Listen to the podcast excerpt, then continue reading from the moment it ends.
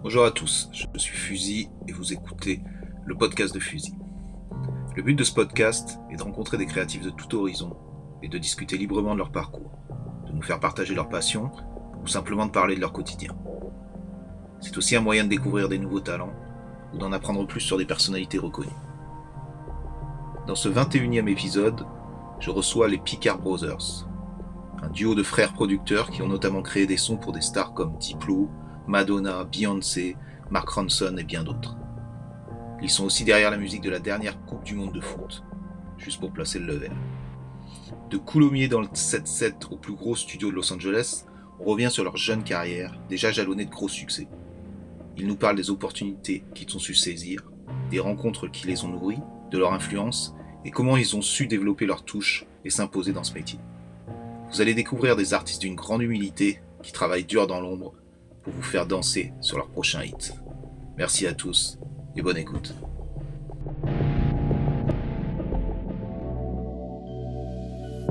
Donc aujourd'hui, j'accueille les Picard Brothers. Donc salut à vous deux, merci d'avoir accepté mon invitation et bienvenue dans le podcast de Fusil. Donc euh, avant tout, je vais vous laisser vous présenter les gars. Eh ben, salut Fusil, euh, enchanté d'être dans le, dans le podcast. Euh, merci de l'invitation. Merci de l'invitation. Alors, euh, moi c'est c'est Maxime. Et moi c'est Clément. Donc, euh, euh, pour rentrer un peu plus dans le détail, euh, j'ai 36 ans. Mhm. Et donc euh, je fais de la musique avec mon frère Maxime, ici présent. Et moi j'ai j'ai 31 ans. Ok. Et, euh, et voilà. Et Et vous on, êtes on est producteur de musique, euh, DJ à nos DJ à nos heures perdues, surtout producteur de musique ces dernières années. d'accord. Et euh, vous venez d'où vous? Alors nous, on vient à la base, on vient de, du 7-7, on vient de, de Coulommiers. De Coulommiers, comme tous les gens euh, du 7-7 euh, et de l'endroit où on vit, bah, quand tu as 18 ans, euh, tu, tu migres à Paris. Ouais. Parce que t'as tu peux, bah, c'est très bien, on est très heureux d'avoir grandi là-bas, mais au bout d'un moment, tu as besoin de, bah, de, de, de faire plus de trucs, quoi. Et, euh, et Paris, c'est très près, finalement, c'est genre à une heure, tu vois, en train. Et du coup, euh, bah, on s'est installé à Paris à nos 18 ans. Et, Oh, directement à et on- 18 ça fait un ans. bail, Mhm. ouais, ça fait un bail qu'on y habite. Ouais, parce que parce que Coulommiers, c'est ok, c'est le 7-7, mais en même temps, ça reste quand même loin, comme tu dis. C'est pas c'est pas genre la banlieue de Paris. C'est c'est un truc un peu, c'est des villes un peu.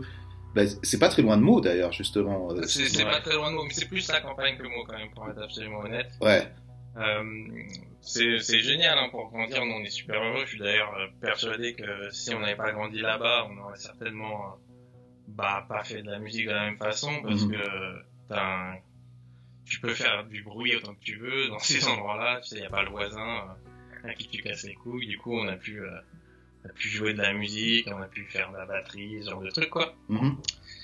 Et, euh, et non, oui, et, et Paris, bah, c'était un peu le passage obligé. Bah, on a, on, on n'a pas, on n'est pas devenu producteur à 18 ans. On a fait des études. euh, moi, j'ai fait des études d'ingé son. d'accord. Et euh, alors moi j'ai fait des études de kiné.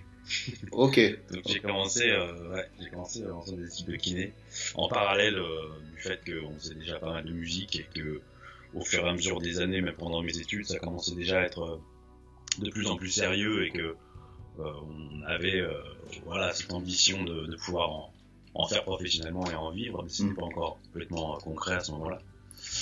Et donc euh, j'ai bossé d'ailleurs pendant quelques années en tant que kiné jusqu'à ce qu'on puisse vraiment, enfin que je puisse assumer ça, assumer financièrement de, de faire que de la musique et, et de me dédier à ça complètement avec Maxime quoi. ouais, ouais. Et et c'est un truc, tu vois, quand je par exemple, à chaque fois que j'interview, c'est même pas une interview qu'on discute avec des artistes de quelques milieux qu'ils viennent, euh, ils me disent tous, ok, euh, dès que j'étais petit, par exemple, je dessinais tout le temps, je faisais ça tout le temps, et ça, c'est une, sorte d'évolution naturelle que maintenant je fasse, je fasse ce que je fais. Vous, c'était la même chose. Vous étiez vraiment dans la musique, c'est-à-dire même dans la musique, euh, dans le fait de jouer des instruments. C'était quoi votre rapport justement, à, justement à, à la musique? Bah, nous, euh, on n'a on pas grandi dans un milieu familial où, enfin, où les gens faisaient particulièrement de la musique. Mhm. Mais euh, comme je te disais, on a eu cette chance de pouvoir en jouer depuis toujours en fait. On a même été un peu euh, forcé par nos parents de, on a été inscrit, tu vois, au conservatoire de piano, ce genre de truc. Ouais, ouais. Ce qui, était une galère à l'époque et ce qui est maintenant une chance en fait. Et, euh, et euh, je sais plus où je vais en venir. Ouais, ils étaient sensibles au fait que nous, on puisse euh, avoir accès à ça et, euh, et découvrir euh, voilà, les instruments et euh, apprendre à, à jouer du piano, de la batterie. euh, la, musique, c'est un, c'est un peu particulier parce que c'est quand même un. Enfin, c'est un. C'est-à-dire que, par exemple, euh, si t'es dessinateur, c'est assez facile de constater que t'es un excellent dessinateur ou que t'as un truc. Mhm. La musique, c'est quand même un peu plus subjectif et c'est un. Nous, on, estime qu'on a été quand même très chanceux de pouvoir pouvoir faire ce qu'on qu'on fait maintenant. Et, euh, et ça s'est joué, ouais, ça s'est joué sur quelques coups de chance et pas mal de boulot aussi, mais surtout quelques coups de chance et euh, qu'on pu un peu nous permettre de, bah, voilà, de faire ce qu'on avait envie de faire. quoi. Ouais, mais comme toujours, les coups de chance, la chance, faut aller la chercher aussi. Et quelque part, et c'est bien, et c'est, honnête de votre part de dire qu'il y a eu quelques coups de chance, mais j'imagine que pour toute carrière, euh, pour toute personne qui a réussi dans sa carrière, il y a des moments, il y a des coups de chance, mais il faut être prêt pour ces coups de chance et il faut être là pour les, tu vois, pour les obtenir et pour, euh, en profiter aussi. Donc, donc je vais pas, euh, je pense que c'est, humble de votre part de dire ça, mais quelque part, vous étiez prêt aussi pour ces coups de chance, j'imagine, c'est c'est pas évident à dire, mais mais euh, ouais, j'imagine. Enfin, quand je dis coup de chance, c'est sûr qu'on a toujours bossé. Enfin, on a eu aussi, j'imagine, la chance de d'avoir des parents qui nous ont expliqué que peu importe ce qu'on voulait faire, fallait qu'on bosse quoi. Ouais. Donc euh, effectivement, on a bossé, mais euh, j'en connais énormément qui bossent autant que nous Mhm. et pas forcément eu la même chance. C'est pour ça que je me permets de dire ça quoi. Ouais. Et c'est vrai, ça je m'en rends compte aussi avec énormément de personnes. J'ai l'impression ce facteur euh, chance entre guillemets, ce facteur de t'es avec des gens qui, qui sont talentueux. Ça suffit pas d'être talentueux, ça suffit pas d'être euh, d'être le plus gros bosseur. Il faut qu'il y ait un moment, qu'il y ait un truc qui se passe. Il y a un truc qui se passe.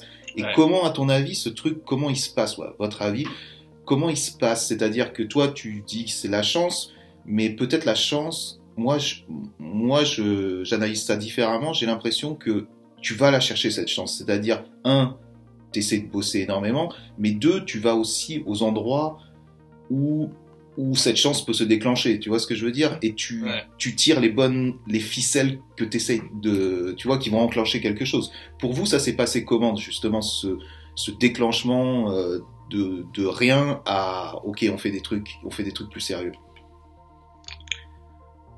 Bah, au début, c'était euh, c'était relativement quand même euh, confidentiel, euh, très euh, local presque quoi. Et, Mhm. euh, C'était ah, DJ de- Des rencontres quoi. Mhm.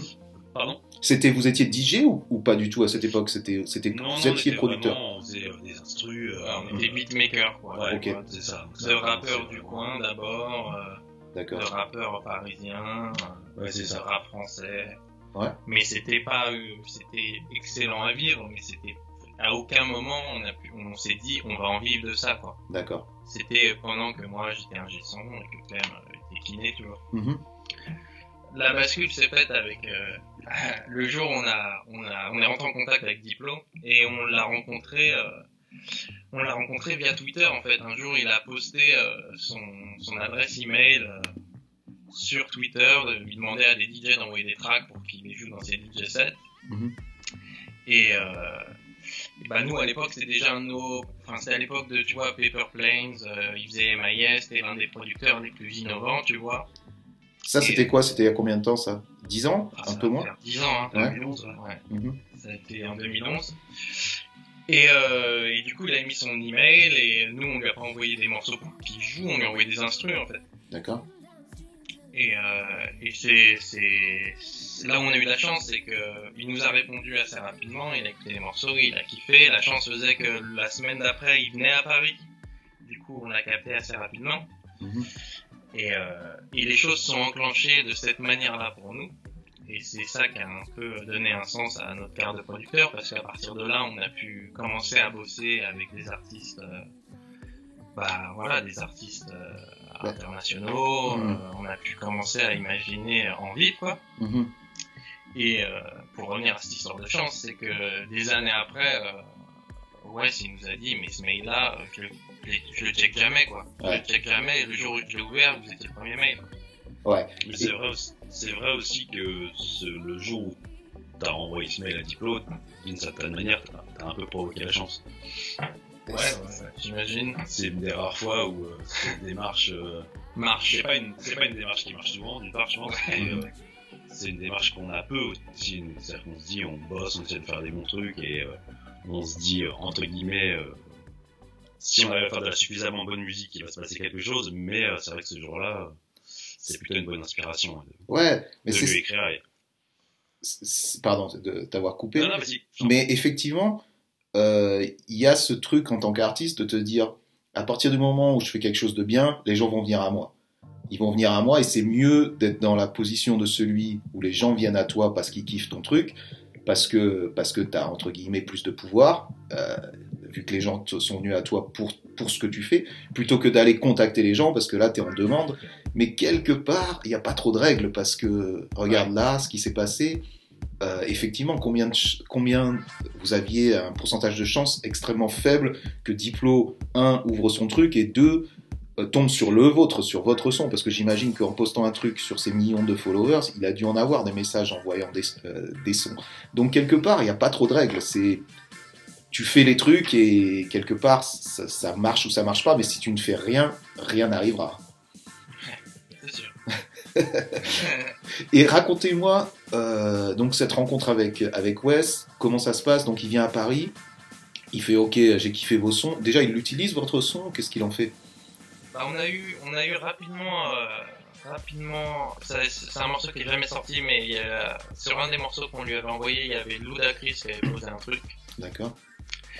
Et du coup, ça, ça a un peu précipité les choses, quoi, parce que euh, bon, les instruments, ils étaient, ils étaient cool, mais euh, j'imagine que ça l'a conforté dans l'idée que que euh, c'était bien, j'imagine. Mhm. Et euh, c'était pile au moment où lui euh, commençait à vraiment exploser en tant que producteur et euh, et avait pas besoin, mais euh, imaginait euh, avoir, enfin avait l'idée de prendre, euh, enfin d'avoir des gens pour lui filer des coups de main euh, pour, euh, pour produire des trucs euh, à droite à gauche. Mhm.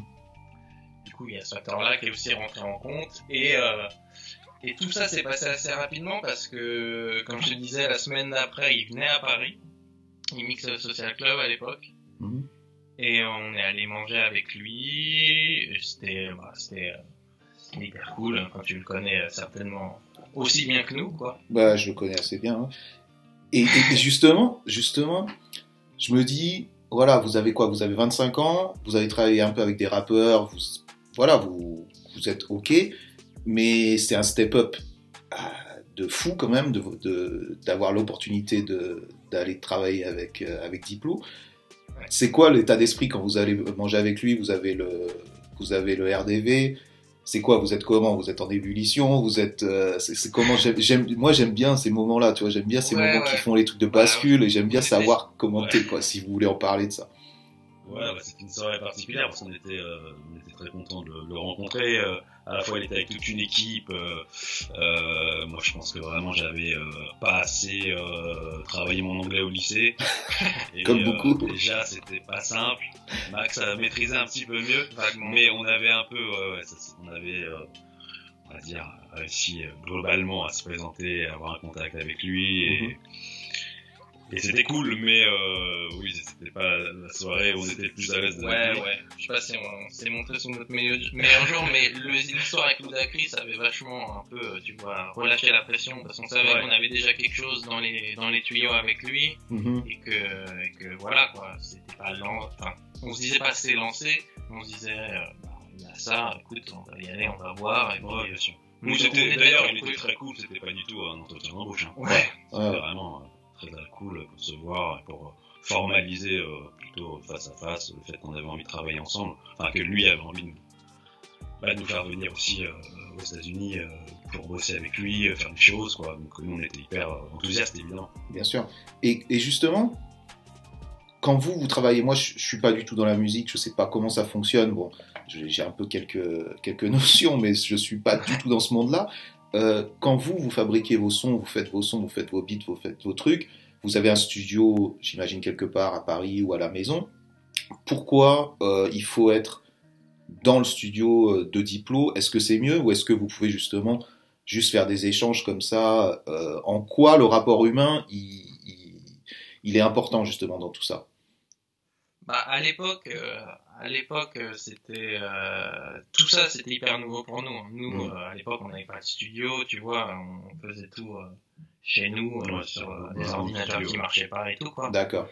Du coup, mais en revanche, à l'époque, quand euh, on a eu ce contact avec Diplo, on s'est mis à bosser 100 fois plus. C'est-à-dire que sa, sa, boîte mail, c'était 400 euh, tous les deux jours euh, pendant un mois, tu vois. Là, on a on n'a pas laissé, enfin, c'est-à-dire qu'on voyait une possibilité d'en vivre, là, on l'a pas laissé passer en. Du coup. Et comment ça se passe C'est le mec qui te. Tous les jours, il te dit, bon, voilà, je veux, je veux des sons, envoie-moi des sons, quoi, c'est ça? C'était pas. En fait, mais depuis toujours, hein, avec euh, Wes, on n'a jamais eu de vraiment de. C'est-à-dire que les choses s'activent quand euh, on quand on les active en fait. Wes, euh, il va trouver le moyen, il va, ça va lui donner des idées si on lui envoie des, des instrus, des beats, etc. Mm-hmm. Mais à l'époque, en tout cas, il y avait peu de j'ai ce projet-là, il me faut un son comme ça ou comme ça. C'était c'était vas-y, abrevez-moi et puis on va trouver on va trouver comment comment comment placer euh, les morceaux, à qui les envoyer, etc. Lui, je pense qu'à cette époque-là, il découvrait aussi, en fait. D'accord. C'était le moment où il, transitionnait de d'être euh, DJ, euh, tu vois, hyper hype et tout, à un mhm. producteur un peu installé. Et en vrai, il y a plein de gens qui imaginent qu'il y a une formule, mais il n'y en a pas. Tu vois, même jusqu'à maintenant, on va à LA, on bosse et tout, mais la vérité c'est que les trois quarts des sons qu'on place, c'est quand on les fait euh, dans notre salon, sur notre MacBook, avec des écouteurs d'iPhone, tu vois, il n'y a, pas vraiment de, de recettes euh, miracle, en tout cas avec lui, quoi. Il n'y a jamais eu, euh, lui, je pense qu'il se défend même, tu vois, bon, j'imagine que t'es allé chez lui, il y a des studios et tout, mais les trois quarts du temps, il fait de la musique sur euh, la table du salon, sur les écouteurs du MacBook, tu vois, il n'y a pas de sacralisation du studio, et nous, on a un peu découvert ça avec lui, et ça, on l'a gardé, quoi. Mm. On est très heureux d'avoir un studio ici, pouvoir bosser, mais si demain ça disparaît, on, on pourra faire de la musique encore, quoi. Ok. Donc, pour résumer, vous balancez, vous balancez plein d'informations. Lui, c'est une sorte de réceptacle de tout ce truc-là. Il est dans ce monde où, voilà, bon, comme tu disais, chez lui, tout le monde passe, tout le monde. Donc, lui, il a des mecs comme vous euh, tu me dis si je me trompe, un peu partout. Il lui balance des trucs, il, interprète ça d'une manière ou d'une autre. Si ça marche, on en prend un petit morceau, on le mélange avec un autre, on se rappelle et on se fait une sauce et à la fin, ça peut donner quelque chose ou ça ne peut ne rien donner. Et ça, ça c'est un processus qui dure des mois comme ça, c'est ça ou c'est ça que tu es en train de me dire? Ouais, il y a, un peu de ça. Euh, alors au début, quand on a signé euh, avec Wes, euh, je crois qu'on était euh, quasiment les premiers ou presque. Quoi. Il y avait vraiment une équipe plus restreinte mhm. qui s'est étoffée avec les, les, années. Effectivement, comme lui après a multiplié, bah, d'une part, Major Laser, ça a vraiment explosé. Et, et ensuite, il a multiplié lui différents. Enfin, il a fait plusieurs projets différents. Euh, et il a eu euh, l'envie, euh, le besoin, je sais pas, mais l'envie d'avoir encore d'autres producteurs, compositeurs, et puis de faire venir d'autres gens qui côtoyaient déjà même dans le monde du DJing mhm. pour continuer à produire des sons sous la marque entre guillemets Diplo ou Major Laser et voilà tout le monde participe un peu à ça donc on travaille les uns avec les autres séparément parfois plusieurs sur un morceau parfois euh, on va s'occuper, nous c'était, euh, on avait fait euh, un EP pour Major Laser de, de musique plutôt africaine qu'on avait un peu plus fait nous, mhm. puis d'autres vont faire d'autres choses. Il n'y a vraiment aucune règle. Parfois, ouais, s'ils nous demandent, voilà, si vous voulez faire ce truc-là en particulier, et, et puis parfois, bah, c'est tout le monde participe et et chacun amène euh, amène des choses euh, au projet. Et des fois c'est vrai qu'on s'y perd un peu c'est-à-dire qu'on sait plus qui a bossé sur les morceaux parce que il y a beaucoup de voilà ça passe d'une main à l'autre d'un MacBook à un autre et ça finit par revenir et à finalement ne plus être du tout le morceau euh, qui était à l'origine. Ah c'est fou ça parfois c'est une parfois c'est une bonne chose d'ailleurs. Mhm. mais et et dans ça où est votre ego? Je pensais à ça tu vois je pensais à ce à cette manière c'est-à-dire que euh, tu as ce, ce, ce, sort de diplôme qui est au top du, du truc, qui, qui, gère un peu ce flot de talents, de personnes qui lui amènent des choses, mais derrière, euh, il va utiliser ce son donc pour quelqu'un, des fois pour un autre artiste ou pour lui ou peu importe. Vous, comment, euh, comment vous vous sentez par rapport à ça? C'est-à-dire que quand il y a un son qui sort, ça fait un hit, c'est génial et tout, vous, vous êtes crédité. Comment vous êtes crédité déjà? Vous êtes crédité en tant que produc- producteur. Comment, comment ça se passe ce truc-là et comment vous le ressentez justement, le succès ou non d'un son, tu vois Parce que vous n'êtes pas mis en avant alors que, alors que c'est votre travail? Bah, en fait, nous, on a toujours, on l'a toujours plutôt bien vécu parce que, euh, bah, déjà, euh, pour connaître l'expérience d'autres personnes qui bossent avec des producteurs, euh, bah, on est plutôt bien lotis, quoi. Mhm. Enfin, Il n'y a pas de coup de Trafalgar, tu vois. Euh, en termes de droits d'auteur, en termes de, de droits de, de production, Crédit, euh, on a, on a toujours été, euh, de, toujours été, euh, comment dire, En confiance. servi euh, Ouais. comme, il, comme, comme il fallait, quoi. D'accord. Et, et puis surtout, ça a été surtout, euh, bah, tu vois, les projets genre Major Laser, etc. Nous, euh, on adore bosser dessus, mais c'est pas vraiment, euh, tu vois, là en ce moment, typiquement depuis un an, on a un peu arrêté de produire pour d'autres gens pour, euh, pour se focus sur notre projet à nous. Mhm. Et c'est un son qui est diamétralement opposé, tu vois. Et, et en fait, euh, bah moi, j'ai toujours été très heureux de bosser avec Wes, euh, faire les trucs en Major Laser, mais c'est, si tu veux, c'était, euh, c'est, on le voit un peu pas comme un taf, mais c'est pas le son qu'on a envie, on a envie de mettre notre tampon, tu vois, euh, genre c'est nous, tu vois. Ouais, du coup, parce que ça, en fait, on- ça peut t'enfermer aussi dans des cases, tu vois. Même nous, en tant que producteur, euh, bah ça, on, on parle de ça parce que tu connais Diplo, mais même à partir du moment où on a signé avec lui, en fait, notre vie ne s'est pas réduite à, à produire pour lui. C'est-à-dire qu'on a signé avec sa boîte d'édition et on a produit euh, pour d'autres gens euh, sans que Diplo soit euh, soit affilié. On a fait euh, des morceaux pour euh, Kelani, on a fait des quelques morceaux de R&B c'était complètement 100% nous, tu vois. Et D'accord. le truc, c'est que quand t'as Diplo dans un morceau, euh, bah, l'artiste qui va prendre le morceau, il est pas fou, tu vois, il va pas, il va mettre qu'il a bossé avec Diplo, enfin, c'est normal, en fait. Bien entendu. Il va mettre qu'il a bossé avec Diplo. Mais nous, après, pour les gens, en fait, si tu veux, nous, c'est un peu paradoxal parce que peu de gens, au final, nous connaissent euh, dans le, disons, dans le grand public. Mais on a la chance d'avoir tous les gens de l'industrie de la musique qui nous connaissent parce qu'en fait, on n'est pas des ghostwriters, tu vois, on est toujours dans les crédits, Mhm. on est toujours crédité comme producteur, et c'est au final assez rare en fait dans ce game-là pour euh, bah, pour des gens comme nous, tu vois, qui produisent pour des producteurs un peu, enfin même Ouais. plus en place, tu vois, il y a beaucoup de gens qui se font un peu avoir. Nous, ça a été un, un des trucs un peu au départ, tu sais, euh, dans la famille, euh, enfin, on a toujours été bien aiguillés, on a toujours été entouré d'avocats, on a toujours fait attention en fait, tu vois, pour pas se faire. euh, et depuis le début, c'était réglo, donc euh, on n'a jamais vécu ce truc d'ego. euh, Ouais. on n'a jamais eu de problème avec ça en tout cas, Mhm. parce qu'on a pu, euh, on a pu en avoir les fruits au final, tu vois. On n'a pas, on n'a jamais. euh, Oui, ça nous a apporté euh, bien plus que ce que ça aurait pu nous. Enfin, on, on aurait pu euh, peut-être euh, ouais, prendre euh, ombrage de ça, mais pas du tout. On était en fait à la juste place et, euh, et comme c'est effectivement pas une- peut-être la musique à laquelle on est le plus intimement lié, euh, on n'avait pas euh, le besoin absolu que notre nom soit Ouais. mis euh, en première ligne. euh. Ouais, faut que tout le monde sache que c'est moi qui ai trouvé les accords. Ça, ça nous est, ça nous est jamais arrivé. Ouais, ça ça a jamais été un sujet.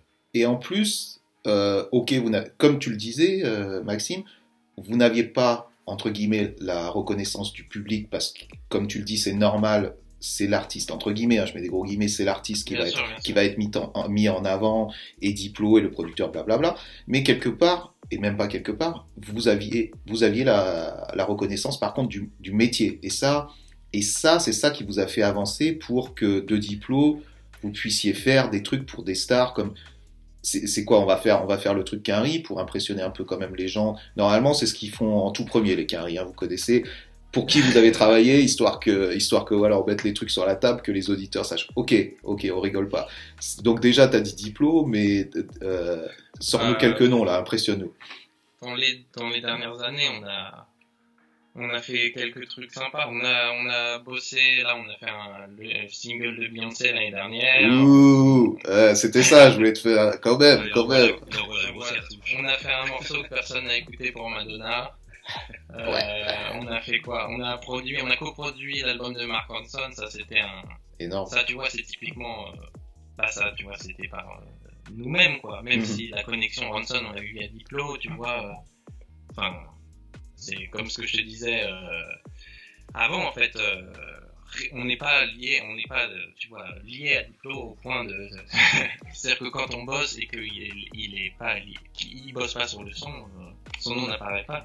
Ouais, ouais, C'est la logique même, mais.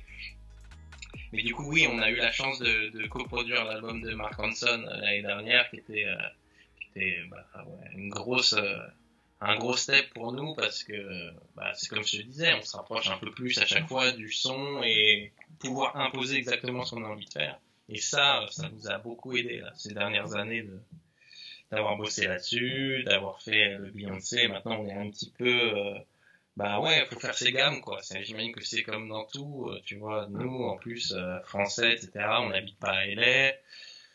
Euh, on avait besoin de trucs comme ça pour pouvoir un peu imposer, euh, pas notre nom, mais euh, notre son au minimum, tu vois. Ouais, parce que, parce que dans tout métier, c'est comme ça que ça marche. C'est-à-dire, tu dois faire tes preuves. Ouais. Par contre, vous avez ouvert une porte, du moins Diplo vous a ouvert une porte sur quelque chose, vous avez stoppé, vous avez tout de suite euh, passé des seuils très très rapidement grâce à, à cette ouverture de porte de Diplo. Travailler avec lui directement, j'imagine. Mais derrière, comme, comme vous dites, vous avez fait euh, vos, vos classes à, tra- à travers, euh, à travers des sons peut-être qui vous, qui vous représentaient pas forcément, mais qui vous ont appris le métier et comment travailler avec des, avec des superstars. Et derrière, derrière, vous en êtes à un moment où comment ça se passe? C'est-à-dire les gens viennent vous voir pour vous faire faire entre guillemets tout et n'importe quoi, ou est-ce qu'il y a une touche maintenant qui s'est affinée euh, Picard Brother Tu vois ce que je veux dire? Est-ce que justement c'est à vous maintenant d'imposer votre style et votre euh, musique, ce que vous avez envie de proposer, ou est-ce que ça se fait naturellement? Est-ce que les gens ont compris justement? Je sais pas si les gens ont compris, mais c'est en tout cas le but, là, Mhm. actuellement.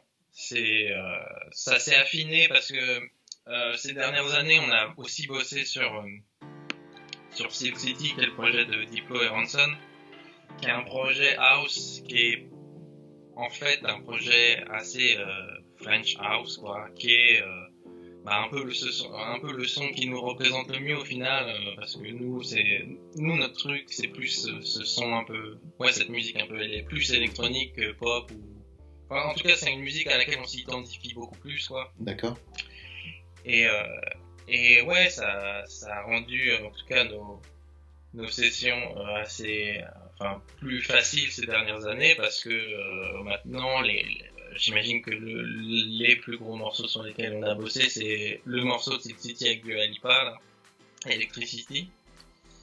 Et, euh, et euh, l'autre morceau qu'on a fait avec Mike, Mark Hanson et Miley Cyrus.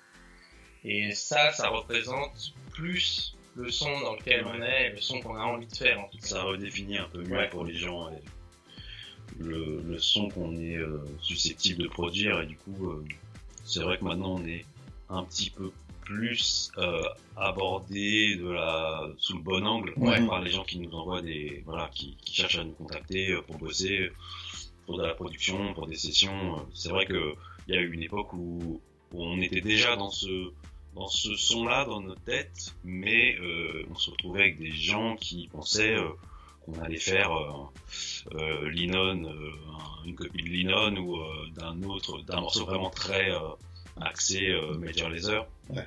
Ce qui n'était pas, euh, en tout cas, notre volonté, euh, Ouais. notre volonté en tant que euh, Picard Brothers qui essaye de faire du son, de développer leur, euh, leur son quoi. Ouais. Enfin là je parle de nous la troisième personne. Non, mais on, on- on peut faire ce qu'on veut. On fait ce qu'on veut ici. Et euh, moi, je me demandais aussi un truc. Euh, comment, comment se fait votre sélection? C'est-à-dire que quand les gens vous contactent pour faire des sons, est-ce que vous êtes... Bon, maintenant, vous êtes un petit peu éloigné de Diplo, j'imagine, ou je- j'en fais une conclusion comme ça. Euh, comment ça se passe? Qui vous acceptez Qui vous n'acceptez pas? Quelle est votre, euh, entre guillemets, votre intégrité, votre... Tu vois, ou est-ce que vous faites des sons pour tout le monde? Comment ça se passe, cette sélection, un peu? On n'est pas complètement éloigné de, de Diplo, hein. on continue à, Mhm. on continue à bosser avec lui. euh, c'est simplement que comme on a euh, axé la dernière année, bon déjà sur le fait d'être enfermé, comme tout le monde, Mhm. mais aussi sur le fait de développer notre son, euh, de faire notre album, euh, faire des voilà, travailler notre musique. On a, on s'est concentré, enfermé un peu plus dans le studio à Paris. D'accord. Donc ça, ça nous a forcément pris plus de temps et euh, ouais, à ce titre-là, bon, c'est un petit, bon, c'est un, un petit peu éloigné, mais par, par la force des choses. Ouais. Euh, et ensuite, euh, sur sur euh, ce qu'on choisit généralement, bah, c'est vraiment Ouais, c'est un peu au coup de euh, cœur. à hein. l'excitation Ouais. du projet, euh, ce qu'on entend, ce qu'on nous envoie. euh, si on se dit ah oui là, on sait qu'on va pouvoir faire ci, Ouais. ça, ça nous parle parce qu'on sait qu'on va pouvoir travailler le morceau comme ça et faire un truc qui nous qui nous fait plaisir quoi. Vraiment, on essaie de faire ça vraiment. Complètement à, de manière instinctive, sans se dire euh, lui on bosse pas avec lui ou euh, il faut absolument qu'on ait euh, que des stars quoi. C'est pas, Ouais, voilà, c'est ouais. pas du tout. euh, C'est un luxe, hein. on, a, on, a, on est très, on est très heureux de pouvoir faire ça parce que, parce que on aurait, il y a dix ans, on aurait dit oui à tout, on aurait tout fait, on est très heureux. Enfin, c'est, sûr. on, on est très, comment dire, je sais pas le mot que je cherche, mais euh, ouais, bon, on l'a compris en tout cas, moi non plus, je vois. Euh, on a, on a bien compris. Reconnaissant par rapport à, par rapport Ouais, à ça.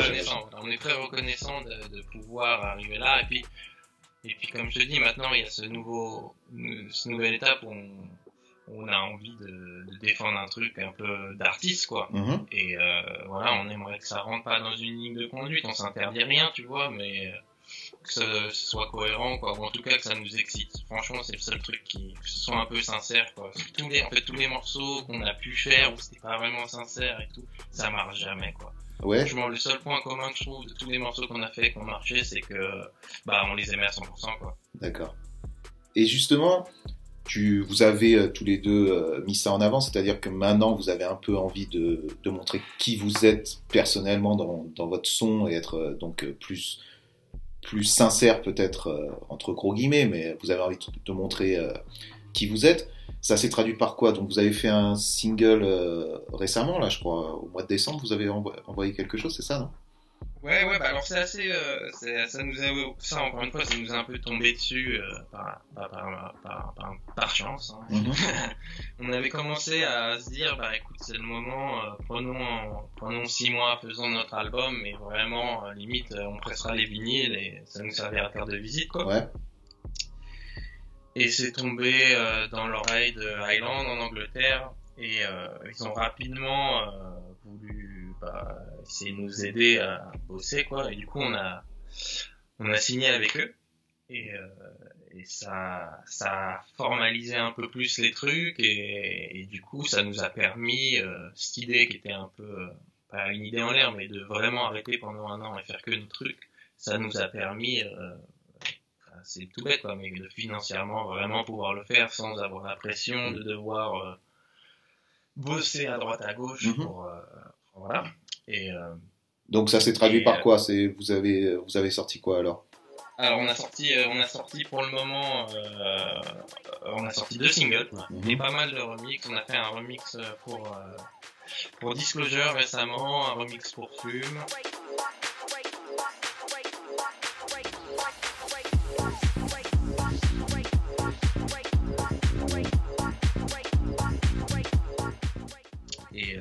Pas mal de remix qui arrivent là. C'est c'est encore assez confidentiel, mais c'est c'est c'est un kiff euh, énorme pour nous de pouvoir faire exactement le son qu'on veut. Ouais.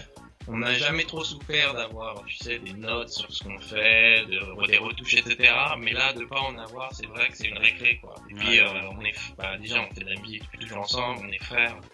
Ça, j'ai jamais bossé vraiment avec quelqu'un qui n'est pas mon frère, mais du coup, on, on va vite, quoi. Ça Mhm. va très vite euh, pour pouvoir bosser, euh, pour bosser nos tracks, parce qu'on a une idée assez précise de ce qu'on veut en tête, quoi. Bien sûr. Et justement, ouais, c'est quoi ce travail à deux comme ça en tant que frère? C'est c'est fluide, c'est parce que là tu es en train de dire oui oui, j'imagine que c'est beaucoup mieux de travailler avec avec entre frères qu'avec euh, quelqu'un que tu ne connais pas, bien entendu.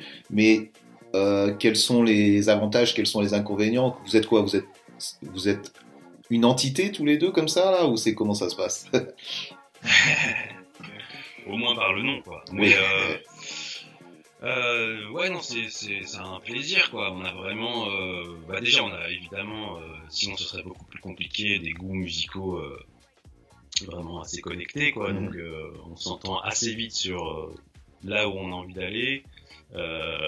On a à la fois, euh, on aime bien travailler un petit peu séparément et ensuite essayer de voir ce qu'on aime le plus, vraiment essayer de se faire plaisir en sélectionnant les, les meilleures démos qu'on va pouvoir après euh, vraiment travailler à fond et on essaie de voilà de tomber d'accord sur ah, ça, ça tue, on est tous on est tous d'accord, euh, allons-y, faisons comme ça. Et euh, on a le plaisir là, depuis euh, ça fait pas très très longtemps qu'on a changé de studio, on a pris un studio euh, beaucoup plus agréable, puis on est entouré de beaucoup de très bons musiciens là où on est, donc euh, C'est où on vous a êtes euh, une fraîcheur là de, de ça. On, on est dans le 11e euh, D'accord. par entier. Vous êtes Donc à ça, ça a remis un peu un, aussi un, un petit peu de fraîcheur, un petit peu de renouveau dans notre façon de faire de la musique et euh, Ouais, et puis le gros point positif, c'est que quand tu fais de la musique avec ton frère, si ça va pas, tu peux dire, bah ça, ça- c'est naze, quoi. T'as Ouais, pas à ça. trouver des, des chemins pour dire, Bien sûr. oui, je pense que je suis pas sûr que j'aime trop, machin, Euh. oui, non, mais ça j'aime pas, tu vois, et tu vois ce que je veux dire. Bien sûr. On se retrouve souvent, nous, dans des, dans des situations, quand on bosse par exemple à LA avec des songwriters, où ça peut se retrouver, enfin, ça peut être un peu infernal, c'est-à-dire que j'ai du mal, moi, à concevoir faire de la musique en faisant que des, des consensus tout le temps, quoi. Mhm. Et, euh, et, et des fois, tu peux te retrouver avec, Ouais. euh, avec euh, ouais, des, des personnalités avec qui ça matche pas, et du coup, tu cons- consensus sur consensus, enfin, ça, tu finis avec quelque chose de très tiède, quoi. Ah oui, tu finis surtout avec quelque chose qui te ressemble plus, quoi. Ouais, voilà, ça, voilà, ouais. voilà. Mais d'ailleurs, LA, c'est c'est un endroit très particulier pour nous. Nous, nous on, a, on a réussi par chance à tirer notre épingle du jeu, mais c'est c'est un endroit qui, qui, pour moi, ne fonctionne pas vraiment. Le mécanisme de écrire des hits à, à Los Angeles, c'est- c'est c'est incroyable pour moi. Enfin, Mm. on met quatre personnes de quatre nationalités différentes dans une pièce. Aucun, aucune des personnes n'a les mêmes goûts et au bout de 4 heures, faut avoir écrit le prochain single de Rihanna. C'est-à-dire que s'il fallait faire une équation de comment faire le pire morceau, moi, ce serait celle-là, quoi. Mhm. Et justement, ouais, ça c'est super intéressant. C'est-à-dire cette manière, euh, cette manière que LA a de faire de la musique et de faire des hits. C'est-à-dire que moi j'aimerais qu'on parle de votre expérience. Euh, vous arrivez à LA, donc Diplo vous invite. Comment ça- comment ça se fait cette, Je veux que vous me parliez de cette première, de cette Euh, première fois à LA. pour- Je veux du croustillant là. Je veux du, je veux qu'on y aille. Quand je parle de ça, je parle évidemment pas de. C'est la chanson là, c'est qu'on est préservé de ça? Parce que euh, quand on est à LA, on est chez West D'accord. Et euh, du coup, on n'est pas dans ce réseau de de songwriters un peu un peu déprimant où c'est vraiment un job pour euh, tous ces pour pour beaucoup de gens, pour des milliers de personnes qui tous les jours essayent de placer sur les quatre mêmes albums. Nous, on a cette chance de passer via le prisme de, de West quand on est à LA. Et du coup, euh, bah, c'est beaucoup plus random, c'est beaucoup plus n'importe quoi. C'est-à-dire qu'on est à la maison, même pour euh, confirmer, mais on est à la maison et euh, on Tout sait pas ce qui va se passer. Quoi. On Ouais. est là, euh, on dort là-bas et euh, à 3 heures du matin, il peut y avoir euh, Ty de la scène qui débarque de nulle part et on se lève et on fait un instru. Et, tu- enfin, c'est ça, c'est génial, tu vois. Shoulda stand for my niggas doing right. Uh, free my niggas right right now. When I stand for my bitches doing right. A brother cooking breakfast coming home at night. ça pour les gens euh, pour les gens là on va on va leur expliquer, expliquer un peu comment ça marche c'est à dire que Diplo bon il habite euh, il habite sur les collines là qui qui euh, dans ah bah alors tu vois ah bah alors je- alors voilà tu vois moi je suis pas au courant donc je je, je, je fais mon malin je fais mon malinois je fais mes trucs mais alors j'ai beaucoup de surf. Ouais alors vous vous n'êtes vous c'était là-bas que vous alliez ou vous alliez euh, autre part d'ailleurs on ouais allait là-bas, en fait, il a bougé pendant le premier confinement, je crois. d'accord ok Et on n'y est pas retourné. Ok. Donc on parle quand même du même endroit, donc sur euh, sûr, dans la colline où il avait son studio. Donc euh, donc il a le studio qui est à la maison. Euh, et comme vous dites, il y a des gens qui passent tout le temps. C'est-à-dire que c'est un c'est un perpétuel euh, mouvement de, stars et de, beatmakers, de tout ce que tu veux qui sont là. Donc j'imagine aussi créativement, c'est énorme pour des mecs qui arrivent euh, spécialement au début. Quoi. Vous arrivez vous vous retrouvez dans ce, dans ce mix de, de tout, quoi, de stars, de, de folie, de créativité. Ça, ça a dû être énorme aussi vous en tant professionnellement. Ouais, bah c'est c'est amusant, mais c'est vraiment aussi, euh, je crois que c'est ce que Wes aime bien aussi euh, en tant que personne, d'avoir euh, justement cette espèce d'effervescence euh, de création euh, chez lui, euh, Mhm. d'avoir toujours du monde. Euh, je pense qu'il aime bien ça, il a, il a, il a besoin, il a besoin de ça et, et c'est vrai qu'on est régulièrement, euh, bah, comme disait Maxime, oui, on sait pas ce qui va se passer, on sait pas qui va venir. Ouais. Et puis, euh, Mais même lui ne sait pas qui va venir. C'est Mhm. même pas oui, c'est très. euh, Il y a quelqu'un qui va Très l'appeler anarchique. Enfin, qui va lui envoyer un DM sur Insta et puis euh, bah passe maintenant et bah ok c'est parti. Du coup, c'est vrai que c'est vrai qu'à partir du moment où tu parlais de, de stars, etc. euh, c'est vrai qu'à partir du moment où tu sais pas quand les stars arrivent, bah tu te conditionnes un peu à ce qu'il peut s'arriver euh, un peu tout dans la journée et Mm. puis euh, et puis voilà quoi. Faut, faut y aller et puis c'est ouais, excitant. C'est sympa. à Ouais. vivre. Et je pense que ça, justement, c'est sa force à, à Diplo, c'est euh, ce côté euh, d'être réactif euh, instantanément à, à tout. C'est-à-dire, comme tu dis, il y a un DM sur Instagram, bah, bah, passe, vas-y, on fait le son, où tout se fait comme ça dans l'instant. Il n'y a pas de plan, c'est jamais, ok, on va, je te donne rendez-vous dans trois semaines, machin. C'est tout se fait instant- instantanément et avec n'importe qui, c'est-à-dire avec un jeune de Ouais. Nouvelle-Zélande de 16 ans. Je Ah l'ai ouais, vu, j'ai assisté à ces trucs-là. C'est assez fou, quoi. C'est-à-dire, en, en, euh, je, je vous laisse en, en parler, mais c'est effectivement, je pense que c'est une force, justement, ça. Ah bah nous pour te donner un exemple à l'époque on lui envoyait des instruments on n'avait pas de nom. Mhm. On n'avait même pas d'Insta, on n'avait rien, c'était juste la musique en fait. Et ça c'est un truc euh, qui, est, qui est encore, hein, enfin, qui est devenu de plus en plus rare de se baser uniquement sur la musique. Mm. Et ça, euh, c'est vrai que ça c'est un de ses grands points forts. hein. Oui, il a une vraie curiosité, euh, ça. peu importe qui s'adresse à lui, euh, s'il entend des choses qui l'intéressent, euh, plus lui il est quand même euh, complètement autodidacte de la musique, donc il prend personne euh, Ouais. de haut quand il s'agit de faire du son, quoi. Mhm. Il est très euh, très ouvert à ce niveau-là, et, et on a bénéficié de ça, ouais, de sa curiosité euh, un peu perpétuelle sur plein de sujets, mais évidemment sur la musique. Ouais. Et c'est vrai que c'est ouais, c'est vrai que c'est intéressant. Quel, est, quel était le moment à LA qui vous a j'imagine qu'il y a eu plein de moments quand même qui vous qui vous ont marqué. Quelle a été la rencontre? Quel a été le, le truc qui vous a qui vous a peut-être pas choqué mais au moins marqué quoi? Une petite anecdote, un petit truc euh, croustillant à nous à nous lâcher quoi. truc croustillant. bah, alors, euh, il y a les bons côtés. Enfin, pour nous, c'est, nous, on n'a jamais voulu s'installer à LA Mhm. parce que, comme tu le dis, je veux que tous ces trucs, moi, en tout cas, je veux que tous ces trucs-là. Euh, j'ai l'impression d'être dans un, tu vois, dans une série quand je vais là-bas. J'ai pas envie de m'habituer à ça, quoi. Du coup, il y a, en vrai, il y a chaque fois qu'on y est, il y a toujours un truc. La dernière fois, on a fait la Nive de de Wes. Euh, euh, et Paris Hilton, tu vois, c'est des trucs complètement Ouais. absurdes, mais euh, T'es dans un film quoi.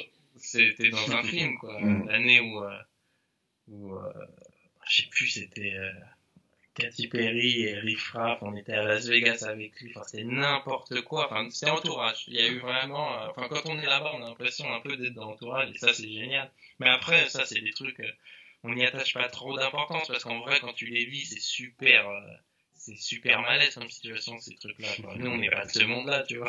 Genre, on regarde ça, c'est marrant 5 minutes, mais on n'arrive pas, enfin, on peut pas rentrer dans ce monde-là. Ouais, on a le recul. Ouais, c'est tellement loin qu'on Ouais, c'est tellement pas besoin de se loin, forcer pour ouais, avoir voilà. du recul. Et puis, quoi. euh, la chance qu'on a, et moi, en tout cas, moi, pour ma part, euh, c'est un miracle, c'est que on est, on est frères, donc euh, tu sais, on arrive là-bas, c'est pas comme si on pouvait s'inventer une vie et Mhm. commencer à se la jouer. euh, on est, on est de, on est de LA, quoi, tu vois. Ouais. On peut pas, on peut pas trop bouffonner, quoi. On y en a rapidement un qui nous remet euh, les pieds sur terre, quoi. Ouais, mais en même temps, en même temps, euh, c'est une optique, c'est une voie que vous avez choisie, et c'est vrai que ce qui est bien, c'est que vous êtes tous les deux effectivement, donc vous supportez aussi en tant que que frère, et c'est pas être euh, lancé au milieu des requins tout seul. Il y a Ouais, quelque part, vous êtes un team, et ça, ça c'est une force.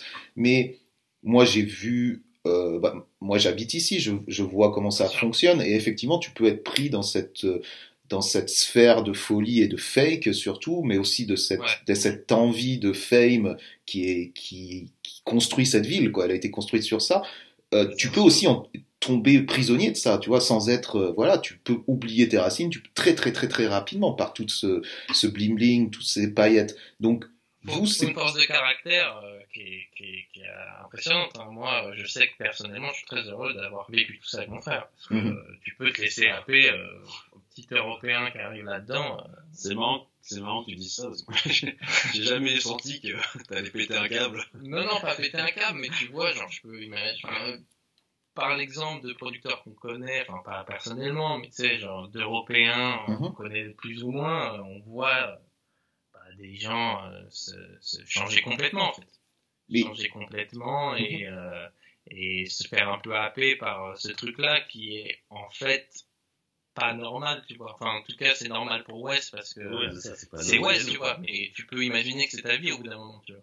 Alors que c'est pas la tienne, c'est la vie West, tu vois. Ouais, ouais, mais euh, effectivement, il faut avoir, il faut avoir les pieds sur terre. Mais moi, je blâme pas les gens qui sont pris là-dedans. Moi, je parce- blâme pas non plus. hein. Ah. Je, je pense que c'est un danger. C'est un danger, c'est un danger, mais en même temps, tu, tu te, euh, bon, il y a un truc qui est, qui est classique et que moi que j'ai découvert là-bas, c'est-à-dire que chaque euh, chaque personne qui te sert au restaurant, bon maintenant plus personne te sert au restaurant, mais la moindre serveuse, le moindre gars, je voyais par exemple les gens qui je tatouais, les mecs me disaient tous, bon je suis acteur ou je suis DJ ou je suis, tu vois, et en fait à- à- en leur parlant, très très rapidement, je me rends compte que le mec me dit ah bah en fait non, je suis je suis serveur ou alors je je fais un métier euh, qui est voilà de, de- Ouais. pour survivre, mais chacun a l'ambition chacun à LA a l'ambition d'être une star.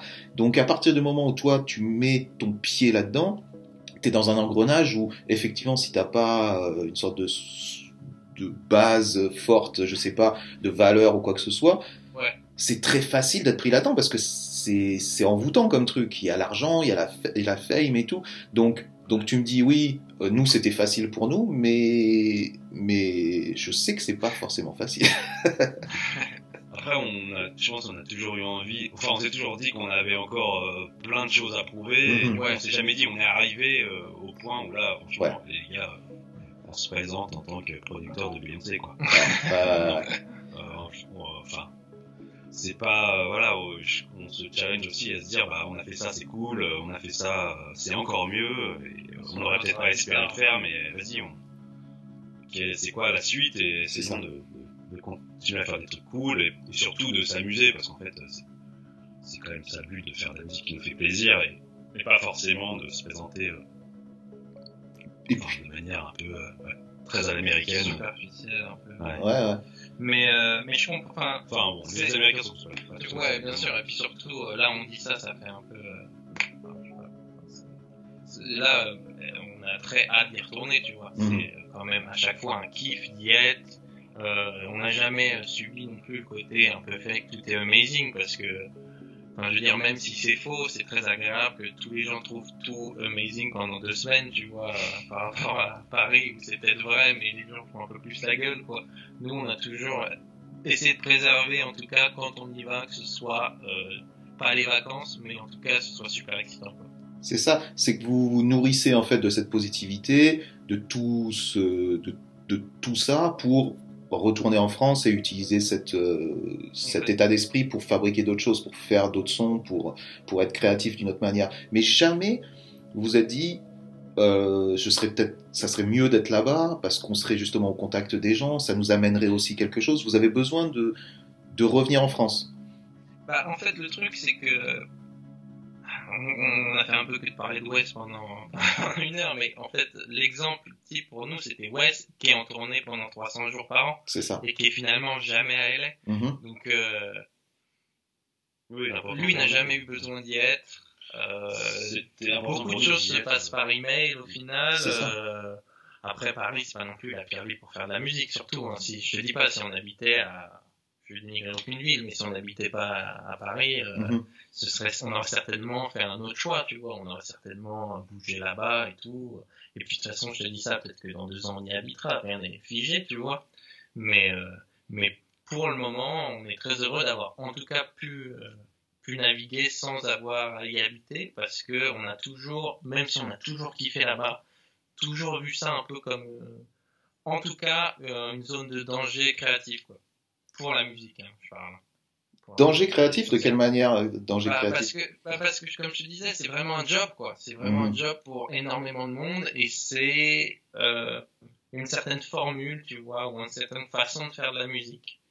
T'as peur de perdre ton âme en fait, en étant là-dedans, dans cette, Bah- d'être pris dans cette machine et de faire euh, Bah, faire de la non, merde. mais c'est que c'est c'est- comme c'est un job. Mhm. Euh, le but, c'est de gagner de l'argent pour la plupart des gens. Et gagner de l'argent, c'est pas forcément faire la meilleure musique. Bien sûr. C'est une, une équation très bête, hein. Mhm. mais tomber, euh, croire que ça, c'est bi- enfin, c'est enfin, c'est pas ce qu'on a envie de faire en tout cas. Ok. C'est, c'est, on essaie de se préserver de ça. C'est juste ça. euh, C'était de, au, au mieux naviguer pour, euh, bah, pour continuer à être excité de faire de la musique et pas avoir l'impression Ouais. que ce soit un, un, un job, quoi. Et puis en plus, je pense que ce rythme qu'on a quand on y est, euh, en étant sur place, euh, justement chez Wes, euh, si on était toute l'année là-bas, ce serait ouais, un rythme de vie pas tenable 12 mois de l'année, quoi. Le fait d'avoir, euh, bah, d'avoir des visas euh, nous permet de vraiment y aller. Et surtout, ce qui est important, c'est d'y être quand il est dispo Ouais. et faire du son avec lui directement, quoi. Ouais, On essaie de viser les moments où il est là, ou quand il vient à Paris, par exemple. Euh, mais euh, oui, on ne s'est jamais vraiment euh, projeté euh, ouais, de que vivre, même si je suis sûr que tu dois être ouais, tu dois kiffer. Mais bien installé au soleil. Là. Ouais, c'est ça. Quelque part, en vous entendant, j'ai j'ai l'impression que vous avez, vous avez un peu peur de, de, de cet endroit. Tu vois ce que je veux dire? Vous avez un peu peur de vous y perdre euh, parce que il y a trop de, parce que c'est c'est peut-être trop quoi. Et vous avez besoin de vous ressourcer. Mais est-ce qu'il y a une peur ou est-ce que c'est c'est c'est quoi ce feeling là? J'ai envie d'aller plus loin là-dedans là. je pense en fait, je pense que, en, en tout cas pour moi, c'est c'est une histoire d'étape. C'est-à-dire que je serais très à l'aise de m'y installer le jour où, euh, où on aura fait notre musique, on aura sorti notre album et euh, ça, on aurait, on n'aura rien à prouver à personne, tu vois. Ce sera, tu vois, comme toi, de, toi par exemple, t'as as inventé un vrai, un vrai style, tu vois. T'as inventé un style, t'as t'as rien à prouver, tu vois. Et dans et dans ton milieu, euh, bah voilà, tu vois, tu navigues parfaitement euh, sans avoir à prouver quoi que ce soit à personne. Nous, je pense pas qu'on soit à l'étape où c'est le moment de Mhm.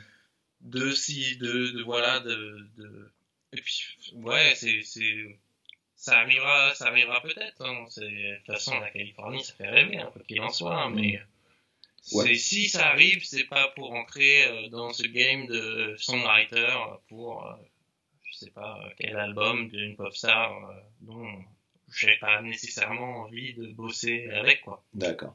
Ah, mais je crois que c'est, je crois que c'est clair et c'est, c'est intéressant mais parce c'est que. pas c'est pas dédaigneux hein, c'est vraiment euh, Non, non, mais si, vous, si, si, c'est des dégueux. Vous dites euh, Los Angeles, c'est de la merde, on n'y va pas. euh, C'est, ils se la racontent tous, ok. Non, mais le, le mot va tourner, le mot va tourner.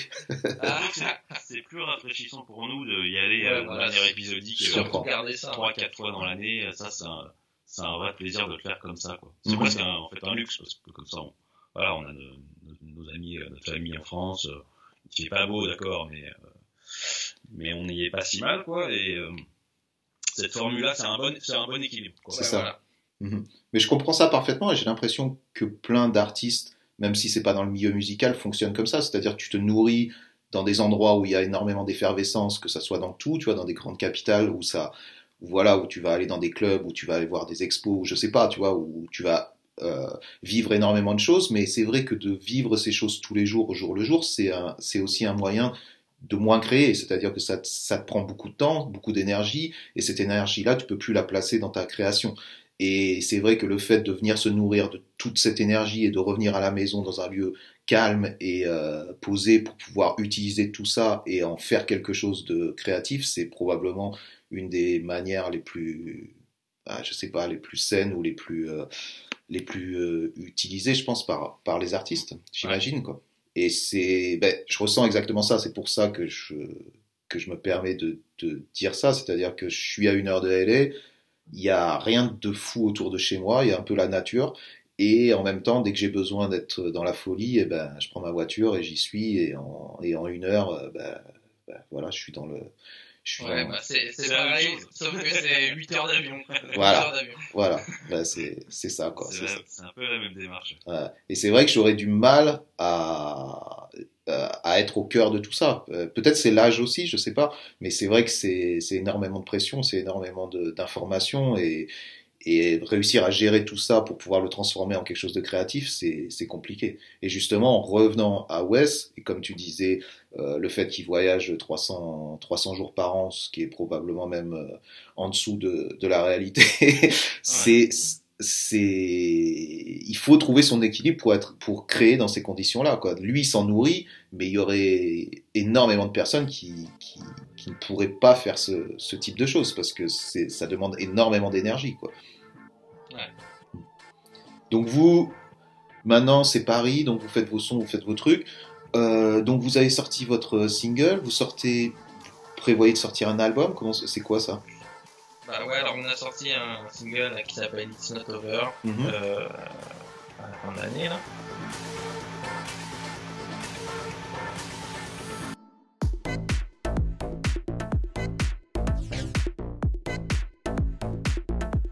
Et euh, bah écoute, oui, euh, là on a, on a deux, euh, deux releases de prévues pour euh, mars. D'accord. Qui vont sortir et d'autres après pour amener vers un, alb- un album après, après l'été théoriquement. Et, et voilà, on bosse à mort dessus, on est hyper excité, on essaie de mélanger un peu tout ce qu'on aime, à la fois aussi tout ce qu'on a appris, parce que finalement, d'avoir bossé sur, bah, typiquement l'album de Mark Hanson aussi, ça nous a permis aussi de- d'explorer un peu plus ce qu'était euh, le studio. Nous, Techniquement euh, Qui jusqu'à présent était euh, un peu euh, que sur nos, sur nos ordinateurs, quoi Mhm. et, euh, et de prendre euh, pas une dimension bah, ouais une dimension un peu plus producteur et d'essayer de plus faire euh, de la musique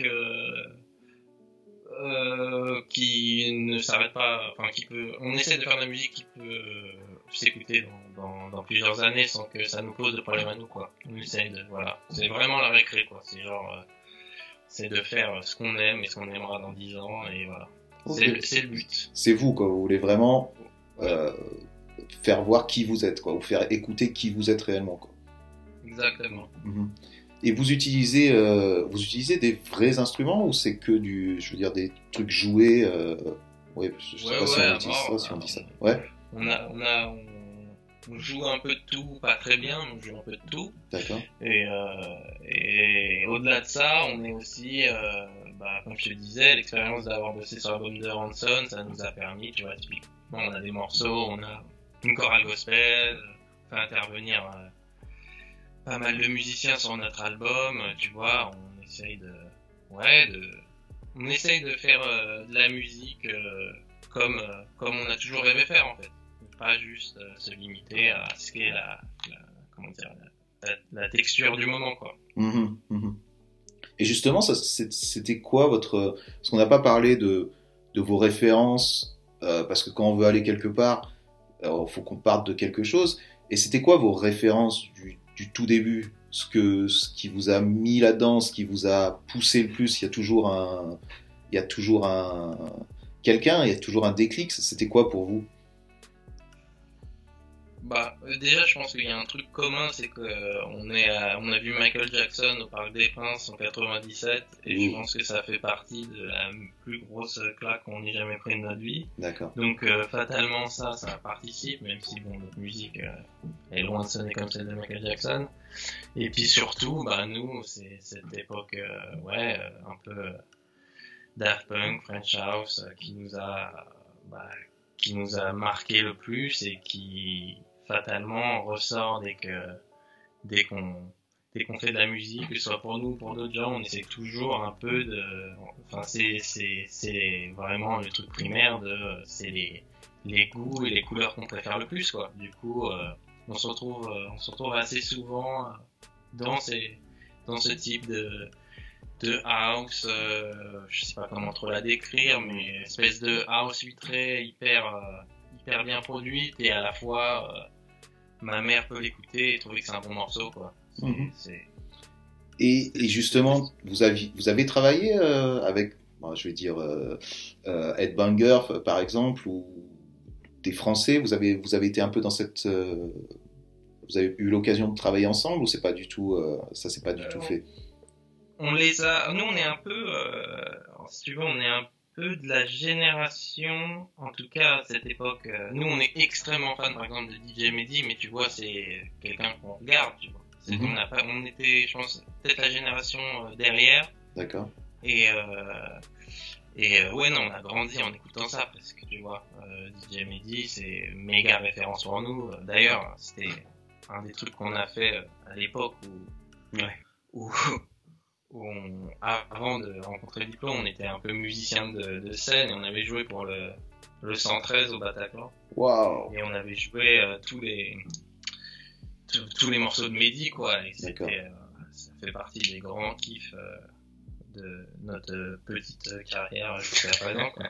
Ok. Et Et, ouais. Mais donc non, euh, on les connaît par, euh, mais pas personnellement en fait. D'accord. Ok. Au studio, si tu veux, on est là, on est dans un complexe où il y a plusieurs autres producteurs et il y a souvent euh, un peu toute la clique et de banger qui est là, mais euh, on a, c'est la 2.0 quoi. Mhm. C'est, c'est pas, mais euh, on s'entend très bien avec eux d'ailleurs. Mais euh, non, ouais, cette scène française, on a toujours kiffé. Là, on on a, on a fait un remix pour Parawan. euh, D'accord. va sortir bientôt, j'espère. Euh, C'est quelque chose qui est à la fois quelque chose qu'on a écouté en grandissant et, euh, et quelque chose qui nous inspire, quoi. Mhm.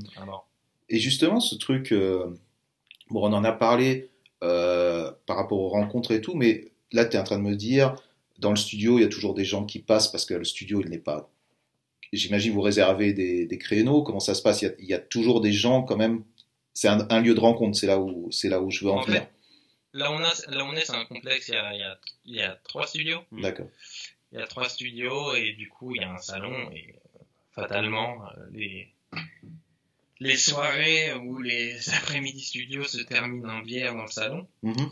Et euh, et, euh, et il y a beaucoup de monde, beaucoup de passages, et, euh, et ça c'est un vrai vrai kiff parce que ouais c'est une bonne euh, c'est une bonne euh, ouais, émulsion. On retrouve un peu ce truc euh, qu'on qu'on a qu'on a aidé et euh, et à la fois avec euh, des gens qui font de la musique qu'on apprécie donc euh, c'est c'est c'est c'est une bonne pas une compétition mais c'est une bonne euh, ouais effervescence. Ouais, ouais, ouais, ok.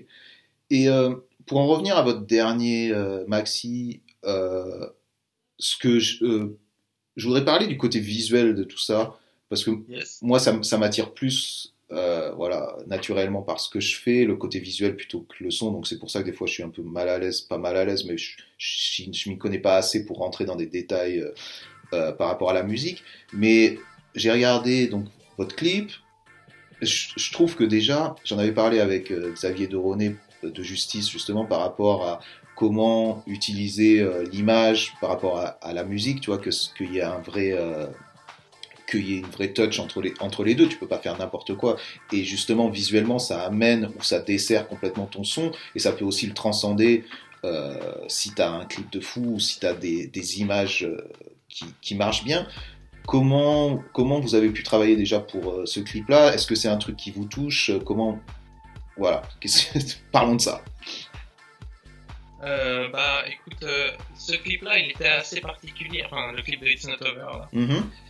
Il a été assez particulier à faire parce que, enfin, euh, c'était, ça s'est tourné en plein pendant, je crois, le premier, le premier confinement. D'accord. Euh, le réal, c'est un réal russe avec qui on s'entend très très bien, qui est, euh, qui est un, un espèce de, comment décrire, euh, un espèce de, de, de génie un peu fou. Euh, D'accord. qui, qui, qui peut euh, te faire un clip euh, en 4 jours. Enfin, tu sais, le genre de type, il te dit euh, Oui, bah, je vais brûler une voiture dans le clip. Et on lui dit Mais t'as vu le budget du clip? Et il dit Oui, oui, t'inquiète, je vais trouver une voiture. Un genre de tête brûlée un peu. Mhm. Et, euh, et non, nous, bah, je sais pas vraiment trop pourquoi, mais c'est vrai qu'il y a beaucoup des, éléments visuels qui nous attirent et qui nous excitent, qui sont un peu plus des des éléments d'Europe de l'Est ou des, je sais pas, il y a, il y a un charme que, Ouais, j'ai noté ça. ouais.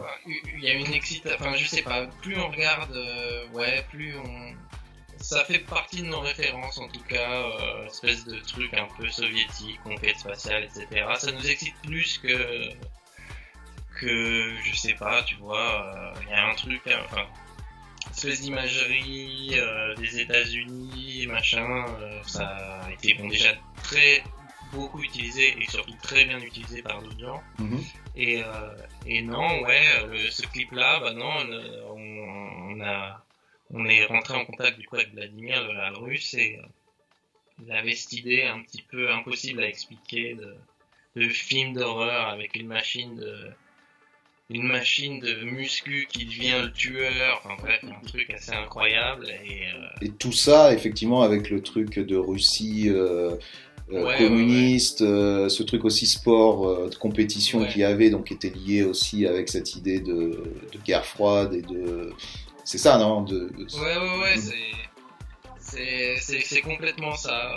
C'était ouais, une espèce de mélange improbable de trucs qu'on aime bien et, et euh, ouais. Et, on est assez, ouais, on est très content du clip qu'il a réussi à nous faire euh, dans les, dans- avec euh, surtout avec la période dans laquelle il a dû le faire et au moment où il a dû le faire, c'était assez spectaculaire. Et ça, il le fait dans, c'est dans un stadium. C'est, c'est quoi ce truc? C'est un endroit, c'est un endroit qui est mythique ou, ou pas? Je crois que j'ai vu passer. où Vous disiez que c'était un endroit où, où peut-être les, des athlètes russes sont- se sont entraînés. C'était quoi exactement? Alors il y a un peu de pipeau, hein, mais Ah, euh, ok, non, d'accord. c'est un, c'est un gymnase euh, à Moscou euh, qu'il a. qu'il a trouvé. En fait, il nous avait envoyé plusieurs gymnases et Mhm. celui-là avait euh, vraiment une bonne gueule. Cette, Et, euh, cette âme justement de, de, ouais, de, du sport olympique euh, entre moi je vois ça comme ça là ce truc de sport olympique euh, russe où les mecs sont où les athlètes euh, étaient étaient conditionnés pour pour représenter l'État et t'as cette froideur et en même temps des des typos des designs des couleurs qui sont vraiment spéciales quoi ouais, c'est complètement ça. Bah nous, les, les références sportives, même le sport en général, c'est un truc qui nous anime, qui nous anime à mort. hein. Euh, on a toujours vu un peu ce qu'on fait comme, euh, ouais, comme, euh, ouais, comme une genre de compétition sportive, quoi. C'est, enfin, c'est assez comparable au final. euh. Il y a toujours eu un truc, on a toujours trouvé que, ouais, les DJ qui jouent devant, devant, enfin, il y a un truc un peu sportif, on- la foule, en tout cas, c'est un truc qui nous a toujours, euh, toujours fasciné, que ce soit la foule euh, des compétitions sportives ou, euh, ou la foule des concerts, il y a un truc assez, euh, assez, assez commun, je trouve, entre la musique et le sport, il y a un, il y a un lien. Et puis les Jeux Olympiques, c'est toujours euh, le moment de l'année où euh, bah, c'est, euh, c'est le truc le plus grandiloquent en général. La- L'opening cérémonie des Jeux Olympiques, c'est toujours euh, un rendez-vous euh, assez incroyable à regarder, je trouve. Mais c'est marrant parce que vous êtes dans l'ombre en tant que producteur. On a, voilà, on a, on a parlé de tout ça. Et en même temps, tu es en train de me parler justement de ce truc de DJ, de rapport avec la foule. Vous, vous avez été, tu m'as dit que vous aviez, euh, vous aviez joué donc pour le 113 et tout, mais est-ce que vous avez aussi une carrière de DJ Est-ce que c'est quelque chose sur lequel, vers lequel vous voulez vous orienter justement et avoir ce rapport direct avec la foule? Contrairement à ce que vous faites là, où vous êtes quand même dans l'ombre, des fois dans l'ombre du, du, du- de l'artiste et souvent dans votre studio. Euh, Est-ce que c'est un seuil que vous, où vous voulez aller? Est-ce que ce sont des expériences que vous avez envie de vivre ou revivre? Alors, euh, bah, déjà, on a déjà, euh, on a déjà mixé, bien sûr. On, on mixe de temps en temps. euh, Mhm. bah, ce soir, il y a un, un mix d'ailleurs qui passe. Pas ce soir, qui n'est pas ce soir pour certainement les auditeurs qui nous écoutent, mais on avait fait un mix pour euh, FG. Euh, on a pour notre musique, oui, la volonté de bah, d'incarner évidemment le, le projet, de- d'aller faire euh, bah, des DJ sets, euh, peut-être un live. euh, euh, bon, la période actuelle fait que c'est un peu difficile à définir pour nous. On est encore dans la phase de, de finalisation de l'album, mais euh, donc on n'a pas encore, compte tenu des circonstances, euh, vraiment en tête euh, un planning quelconque de réouverture de club ou de, de Mhm. concert. Donc euh, on a encore le temps de réfléchir à ça, mais oui, à un moment on va, on va avoir l'envie vraiment de, de, de De vous voilà, confronter, d'incarner cette quoi. musique sur scène, de faire un live, Ouais. de jouer euh, et, euh, et, et pour notre musique, oui, d'être d'être en avant.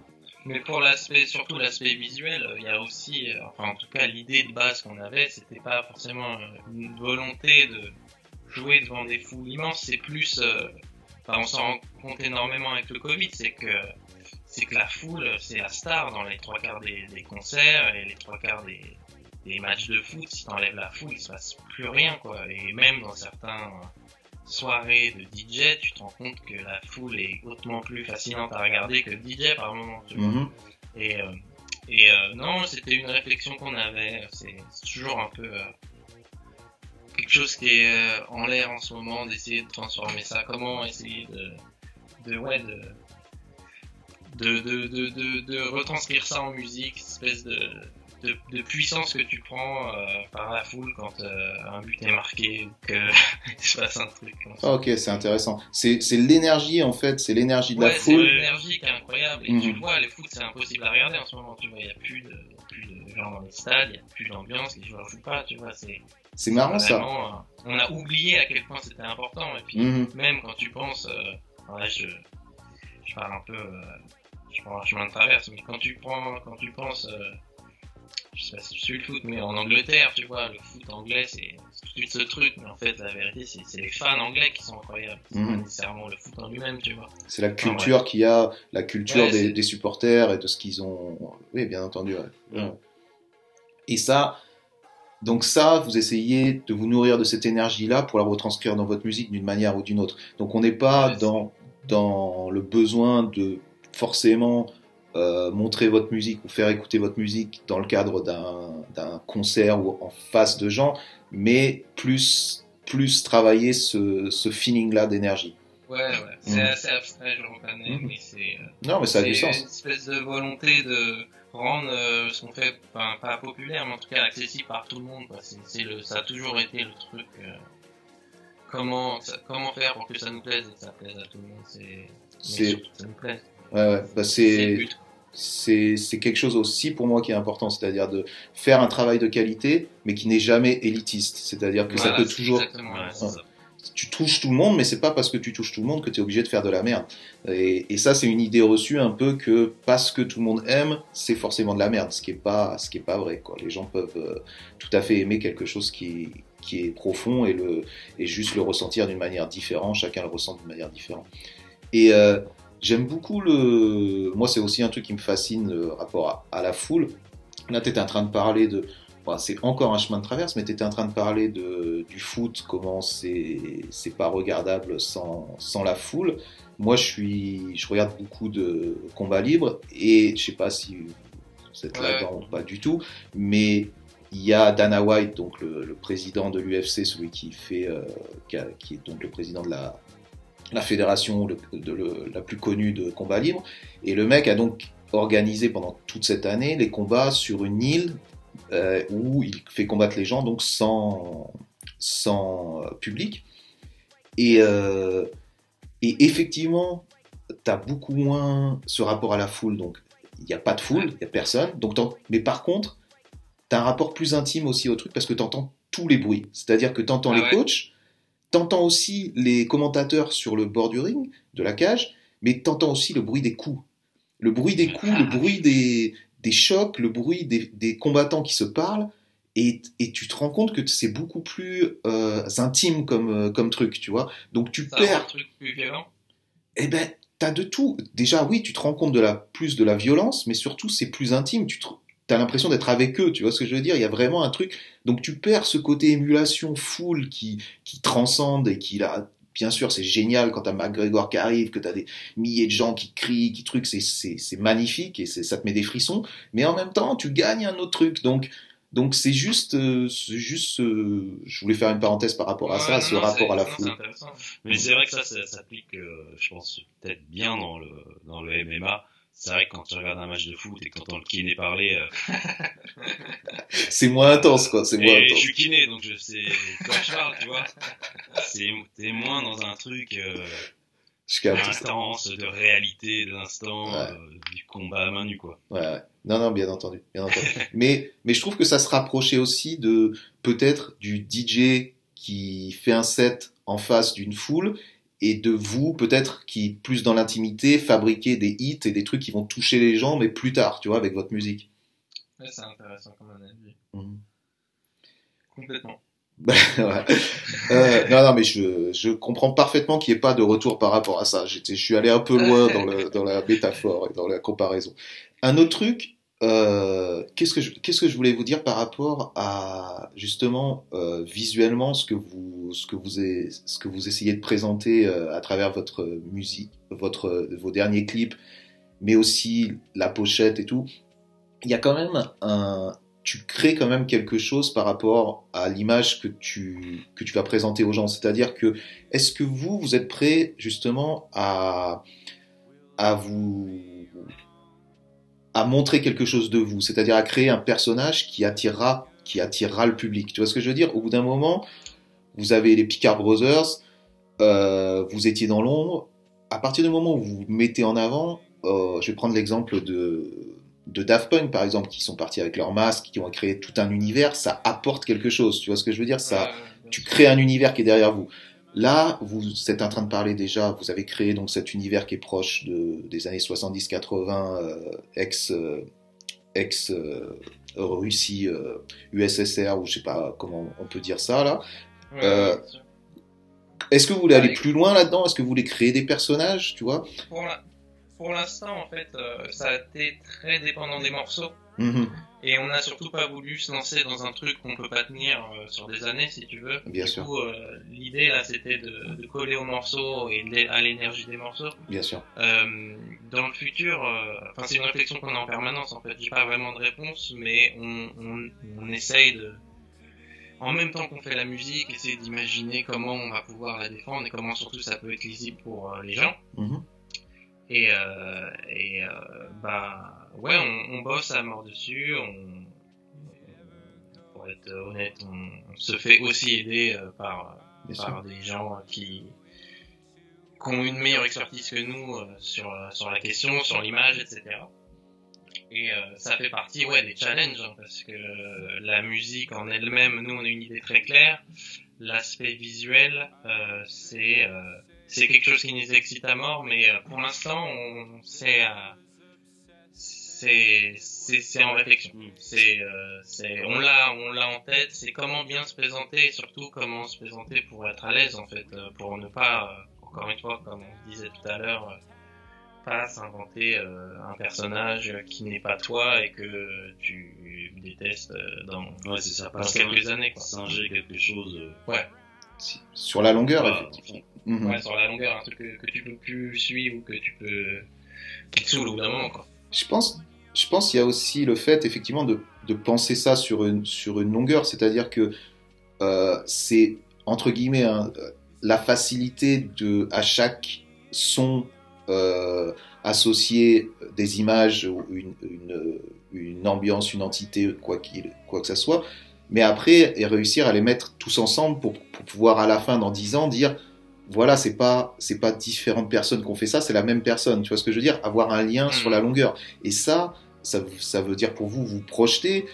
euh, et c'est vrai que ça peut être un piège de à chaque fois d'avoir une nouvelle entité, une nouvelle euh, personnalité pour chaque chaque album ou chaque euh, chose que vous allez, que vous allez sortir. J'imagine que c'est un, ouais effectivement c'est un challenge qui est qui est qui est dur à relever. Bah, on, on, on- c'est-à-dire que on essaye d'appliquer ce qu'on essaie de faire par la musique et la musique qu'on essaye de faire, on essaie de la rendre au maximum la plus intemporelle possible, ou en tout cas la moins dépendante des modes actuels. Mhm. Et, euh, et j'imagine que quand tu pousses ça à l'image, bah, ça veut dire euh, ça veut dire avoir euh, des photos euh, qui peuvent résister au temps ou Oui. des trucs assez classes ou au moins des trucs qui ont prouvé qui je sais pas la peinture les tu vois les trucs un peu euh, nous on est très in- très inspiré par euh, tout ce qui est un peu presque euh, airbrush euh, tu vois le design des années comme ça 70 80 espèce de truc un peu hyper réaliste mais c'est des pistes de en fait on sait ce qu'on aime mais comment euh, comment le digérer c'est c'est le c'est le challenge de maintenant mais c'est c'est mortel on est hyper heureux de, de tester des trucs et puis de toute façon euh, de toute façon euh, ça, ça viendra quand euh, la musique sera finie finie surtout Mhm. on est on est en plein dedans euh, actuellement Ok. Je pense qu'on est, on a fait un bon tour de, de qui vous êtes, ce que vous avez fait. Je me rends compte que on a parlé donc de ce, ce truc de foot, ce truc de, de foule et tout, et on n'a pas dit que vous aviez fait la musique quand même de la Coupe du Monde. C'est à quoi là Vous m'avez même pas dit. Là, vous êtes pas prêt justement à être euh, chez les Américains. Là. Normalement, ça, c'est le, c'est le truc que tu dis dans la première phrase. Madonna, euh, Beyoncé et la Coupe du Monde de foot. Di- Dites-moi un peu sur ça par rapport à ça. La chance qu'on a, c'est qu'on l'a gagné, du coup, euh, Ouais, ouais. pas ceux qui ont porté la poisse, tu sais. oui, c'est vrai, c'est vrai. Ça aurait pu être ça, Euh, effectivement. Enfin, Donc- Euh, qu'est-ce que le tout le process quoi Pas peut-être pas tout le process, mais juste. Non, pas tout le process, mais euh, oui, ça a eu, on a eu euh, cette, cette opportunité euh, et ça s'est encore fait un peu de manière. euh, Me dites peu, pas la euh, chance parce que là, ça va, ça va plus aller. Je, je, je peux plus entendre non, ça. là, je peux plus. pas la chance, mais évidemment, euh, les gens se sont adressés à, à Diplo pour faire ça. D'accord. Et on a vu avec lui euh, ce qu'on pouvait faire, proposer. On a proposé euh, euh, plusieurs choses. Ça a été euh, Ouais, des allers-retours. des allers-retours un peu incessants. On a écrit différentes parties. Il y a des gens qui sont venus écrire des couplets, des refrains, des trucs, des machins. Ça fait un peu euh, un peu patchwork dans tous les sens. Après, il y a eu euh, plein d'artistes qui ont été euh, euh, Ouais. suggérés, envisagés. euh, Mhm. Pour euh, interpréter le, le morceau et puis euh, et puis au final ça s'est ça s'est fini euh, c'est vraiment un peu Un peu, toujours dernière minute Ouais, euh, ouais. bon voilà les artistes c'est ça, ça et ça. En fait, je crois que jusqu'au dernier moment, la FIFA avait un problème incroyable d'avoir des artistes américains euh, qui voulaient ou qui pouvaient être en Russie à ce moment-là. D'accord. Et du coup, euh, la liste euh, est passée de, de- de- bah, tu sais, sais pas comment dire de manière respectueuse, mais euh, Ouais, de tout et de rien, quoi. qu'on finit sur le morceau. ouais c'est ça vrai Mais bon, euh, moi je vais te dire, enfin, en vrai, nous, euh, nous on l'a fait parce qu'on est ultra fan de foot et que D'accord. surtout, euh, le, le, le truc génial, c'est qu'on a pu emmener euh, notre père à la finale, tu vois, c'était c'était un, un des moments, top 5 moments de Ouais, notre life, de pouvoir emmener notre daron voir la finale de la Coupe du Monde, qu'on gagne en plus. Et, et c'était quoi votre la musique que vous aviez créée passait quoi Elle passait où Elle passait c'était le, le jingle c'était quoi le Elle passait, euh, c'était un peu jingle euh, après les buts. Après les buts, et du coup jingle au moment où il lève la coupe donc euh. Ils l'ont joué avant le match et ça on ne le savait pas mais ils l'ont joué pendant que au moment de, de- où ils ont soulevé la coupe. Donc là c'était ça quand même c'est sûr c'était symboliquement c'est cool c'était un- assez incroyable à vivre moment frisson euh, là moment frisson quand même ça dépasse bah là tu vois l'histoire de la foule là exactement j'allais en venir c'est une décharge incroyable hein. Mhm. mais euh, là ça dépasse la musique pour être absolument honnête quoi. Ouais, c'est ça. c'est-à-dire que bon, le morceau on est très heureux de l'avoir fait mais c'est Bah, disons que nous, notre, ce qui nous épanouit beaucoup en ce moment, c'est de, comme disait Maxime, d'avoir le fin mot sur tout ouais et dire voilà, la musique, c'est celle-là. là il y a Et un on veut, on veut qu'il y ait, tel- voilà, là, il y a un cahier des charges qui, qui est le plus, ouais, c'est le plus balèze qu'on ait jamais vu. Ouais. Et euh, tout qui t'échappe des mains, quoi. C'est-à-dire Mhm. que le morceau qui sort à l'arrivée, euh, on ne demande pas si toi, ça te plaît à 100%. bien entendu c'est donc euh, euh, il y a un truc qui t'échappe un peu qui fait que t'es à la fois c'est très paradoxal parce que t'es à la fois ultra excité de le faire tu sais que tu vas aller voir la finale peut-être euh, bon bref t'es comme un dingue et en même temps t'as- un mini regret mais que tu peux même pas euh, formuler tu peux pas te permettre d'avoir euh, Ouais. des regrets de j'aurais pas fait ça exactement Ouais. comme ça Mhm. j'aurais pas pris euh, ça n'a pas d'importance ouais c'est ça Ça- sur ce je comprends parfaitement là,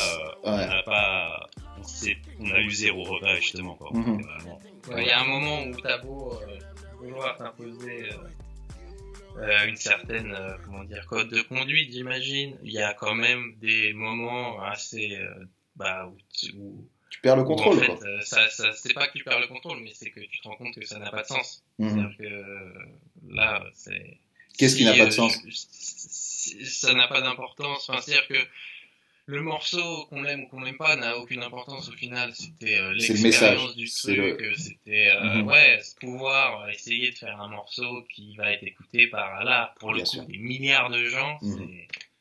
c'est- une expérience folle, quoi. bien sûr le but, dépasser, euh, dépasser vos, vos, vos ambitions, vos rêves, vos trucs comme ça, c'est à la fin, voilà, c'est quand même votre son et c'est comme tu dis des millions, je sais pas combien de personnes qui vont l'entendre. Donc quelque part, c'est c'est énorme pour vous. C'est c'est un. Et surtout, il y a cette position dont on parlait avant, euh, qui là, du coup, est un confort parce que peut-être que si on avait, on nous avait demandé à nous avec notre nom mis en avant, Ouais, ce qui n'arrivera peut-être jamais, certainement Je jamais, comprends on le bien. souhaite, mais on fera Mhm. pas deux fois la musique de la Coupe du Monde a priori. Mhm. Euh, si on nous avait dit euh, il y aura votre nom en avant et qu'on nous avait dit bah le morceau euh, c'est c'est comme ça qu'on le sort Ouais. et qui nous plaisait pas, là on aurait été Cas de Bien et on entendu. aurait certainement moins bien vécu la chose quoi. Mhm. Ça, ça a ses bons côtés, ses mauvais côtés, pour revenir à cette histoire d'ego que tu demandais au départ, tu vois. Là, typiquement, c'est les vrais bons côtés euh, où on peut faire un truc comme ça. Euh, ça passe un peu sous le radar, mais au final, tant mieux. Et on, on a la chance de pouvoir aller euh, voir le match et, euh, et, Et puis ouais, et puis vivre un truc qu'on n'aurait pas imaginé pouvoir vivre. Quoi. Et puis, ça reste sur votre carte de visite un truc énorme, sans ça. effectivement vous brûler les ailes à mettre euh, seulement vous en avant et à vous cramer sur un certain style ou, ou un truc artistiquement qui vous représente. Quoi. Complètement. Mhm.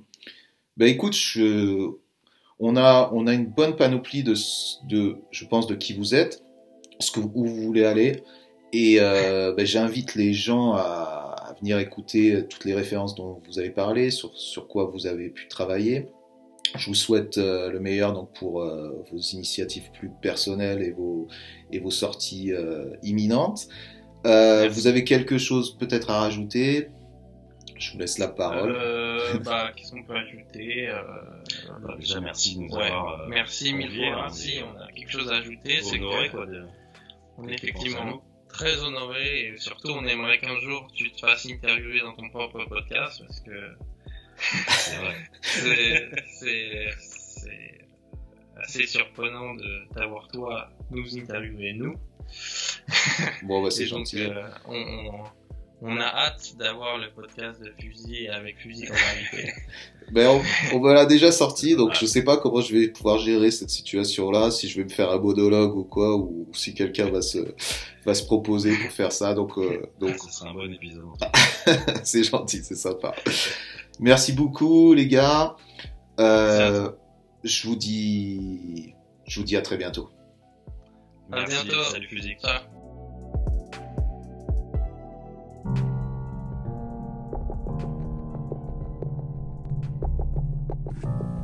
Donc j'ai super apprécié de discuter avec Clément et Maxime, les Picard Brothers. J'espère que ça a été pareil pour vous. Et même s'ils font souvent référence à la chance durant cette discussion, je trouve qu'ils sont encore un parfait exemple que le talent et le travail acharné déclenchent la chance et les opportunités à n'importe quel moment de notre vie. Donc restons positifs, motivés, passionnés et ne lâchez rien. Dans deux semaines, euh, le mercredi 10 mars, je recevrai un duo d'explorateurs des temps modernes, les forces du désordre, de l'organisation de fêtes clandestines dans les souterrains de Paris à l'intrusion systématique dans les lieux historiques de la capitale, aucun accès interdit ne leur auront résisté. Ils nous expliqueront un peu plus sur tout ça. Donc ne loupez pas, surtout mercredi 10 mars 20h. Et pour ceux qui sont abonnés au Patreon, ça sera un petit peu avant, comme d'hab. Comme à chaque fois, je tenais à remercier Site pour les illustrations sonores de cet épisode et des 10 précédents, ou 11 précédents maintenant, puisqu'il a commencé euh, à partir du numéro de l'épisode 10. Ah, vous avez probablement euh, noté euh, la différence. Ensuite, euh, merci à tous pour vos écoutes de plus en plus nombreuses. Franchement, ça fait vraiment plaisir. N'oubliez pas de vous abonner à notre Instagram, fusil-podcast, de mettre des étoiles ou de commenter sur Apple Podcast, de vous abonner sur Spotify ou de nous soutenir sur notre Patreon. Voilà, tous ces petits trucs font que, que ça avance, que ça grossit et que je peux vous présenter des, choses euh, de meilleure qualité. Voilà. N'hésitez pas aussi à me si vous avez des questions ou des commentaires, juste euh, vous savez où me trouver, donc allez-y. Enfin, euh, nous avons perdu beaucoup d'artistes et d'amis dernièrement, et je souhaitais leur rendre un hommage et dédier particulièrement cet épisode à Mimo MB. Merci à tous, à bientôt. Ciao.